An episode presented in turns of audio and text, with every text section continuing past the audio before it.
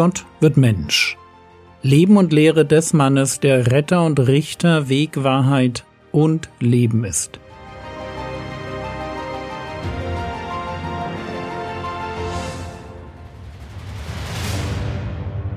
Episode 227 Richtig Schätze sammeln.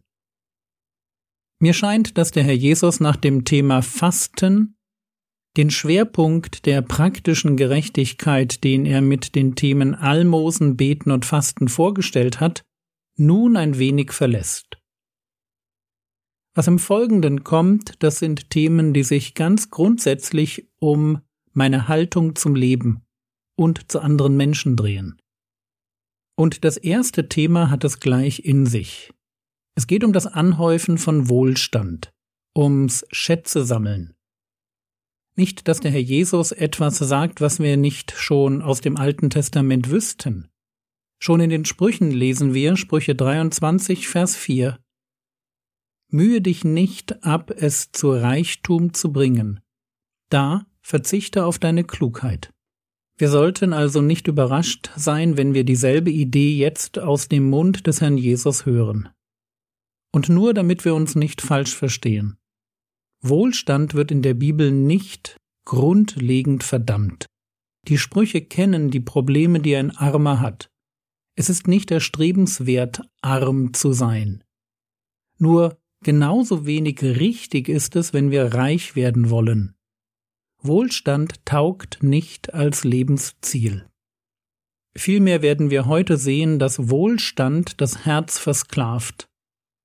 Paulus kann vor Habsucht warnen, und wir sollten ihn ernst nehmen, wenn er schreibt 1. Timotheus Kapitel 6 Vers 10 Denn eine Wurzel alles Bösen ist die Geldliebe, nach der einige getrachtet haben und von dem Glauben abgeirrt sind und sich selbst mit vielen Schmerzen durchbohrt haben. An anderer Stelle formuliert er Kolosser Kapitel 3 Vers 5 Tötet nun eure Glieder, die auf der Erde sind. Unzucht, Unreinheit, Leidenschaft, böse Begierde und Habsucht, die Götzendienst ist. Da haben wir wieder diesen Gedanken, Habsucht ist Götzendienst. Ich verliere mein Herz an einen anderen Gott. Ich erwarte vom Wohlstand, was ich von Gott erwarten sollte, und vertraue nicht mehr auf Gott, sondern auf meinen Besitz.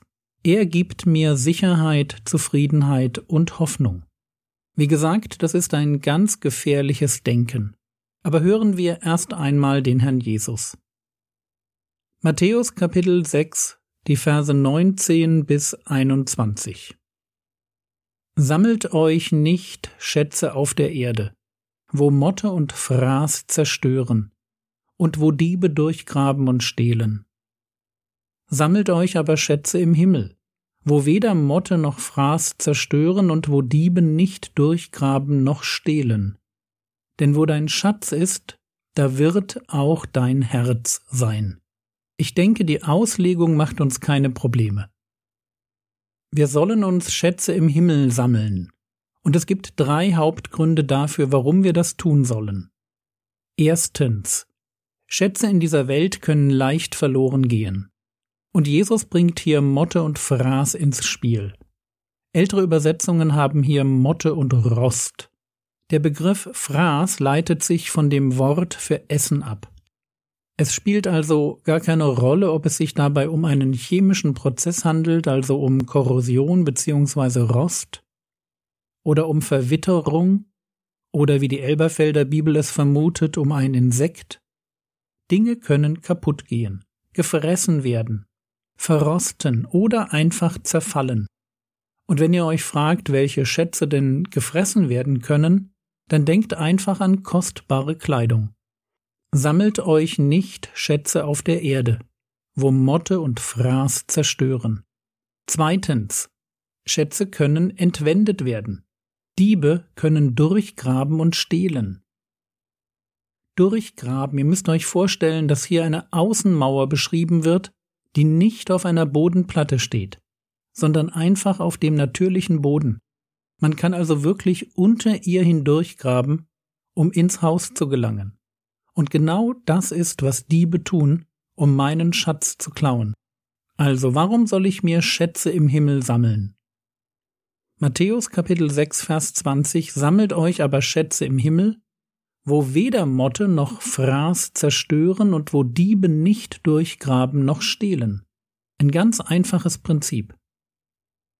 Frage, wie sammelt man sich Schätze im Himmel? Das steht hier ja nicht. Was interessant ist und deutlich macht, dass es um meine Herzenshaltung geht. Lasst uns trotzdem die Frage beantworten. Lukas Kapitel 12, Vers 33 Verkauft eure Habe und gebt Almosen. Macht euch Beutel, die nicht veralten, einen unvergänglichen Schatz in den Himmeln, wo kein Dieb sich naht und keine Motte zerstört. Das ist die Antwort. Ich bekomme einen unvergänglichen Schatz in den Himmeln, wenn ich Almosen gebe. Wenn ich meinen Besitz einsetze, um die Not anderer Menschen zu lindern. Immer wenn ich das tue, überweise ich Geld auf mein himmlisches Konto. Und genau das soll ich tun. Matthäus 6, Vers 20 Sammelt euch aber Schätze im Himmel. Mein Geld, eingesetzt für andere, die in Not sind, und denken wir ruhig über Almosen hinaus auch an geistliche Not und an Evangelisation bzw. Mission. Wenn ich meinen Besitz dafür einsetze, sammle ich mir Schätze im Himmel. Und es macht Sinn, weil Besitz in dieser Welt so vergänglich ist. Vielleicht noch einmal zu dem Spruch vom Anfang. Sprüche 23, Vers 4. Und wir schauen uns dann den Folgevers an. Es hieß dort, Mühe dich nicht ab, es zu Reichtum zu bringen, da verzichte auf deine Klugheit. Und jetzt Vers 5. Wenn du deine Augen darauf richtest, und zwar auf den Reichtum, ist er nicht mehr da, denn plötzlich macht er sich Flügel wie ein Adler und fliegt zum Himmel. Die Vergänglichkeit von Reichtum, das waren die ersten beiden Probleme, aber es gibt sogar noch ein drittes Problem, ein Problem mit meinem Herzen. Matthäus 6, Vers 21 Denn wo dein Schatz ist, da wird auch dein Herz sein. Das Herz ist ein Bild für mein Inneres, mein Denken, mein Wollen. Wenn ich es darauf anlege, in dieser Welt reich werden zu wollen, dann wird dieser Gedanke mein Herz gefangen nehmen. Meine Gedanken werden um dieses Ziel kreisen. Ich werde meine Zeit und meine Energie investieren. Meine Prioritäten so setzen, dass ich Wohlstand aufhäufe. Mein Leben wird sich nicht mehr ums Reich Gottes drehen, sondern um meinen Besitz. Und es ist wirklich eine Lüge, wenn wir glauben, dass dieses Prinzip für uns nicht gilt. In dem Moment, wo wir reich werden wollen, und anfangen in dieser Welt Schätze zu sammeln. In dem Moment wird mein Herz dort sein, wo mein Schatz ist.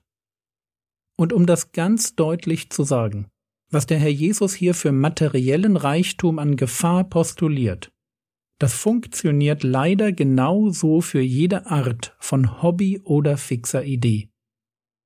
Es gibt auch andere Schätze, die man sammeln kann.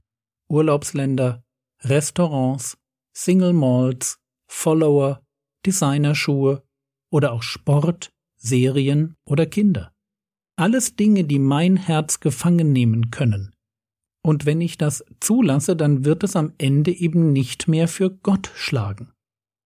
Und deshalb tun wir gut daran, dass wir uns die Frage stellen, was uns das Wichtigste im Leben ist, worüber wir uns am meisten Sorgen machen, wofür wir besonders viel Zeit und Energie und Geld investieren, was uns glücklich macht und was wir auf keinen Fall verlieren wollen, weil eben unser Herz daran hängt.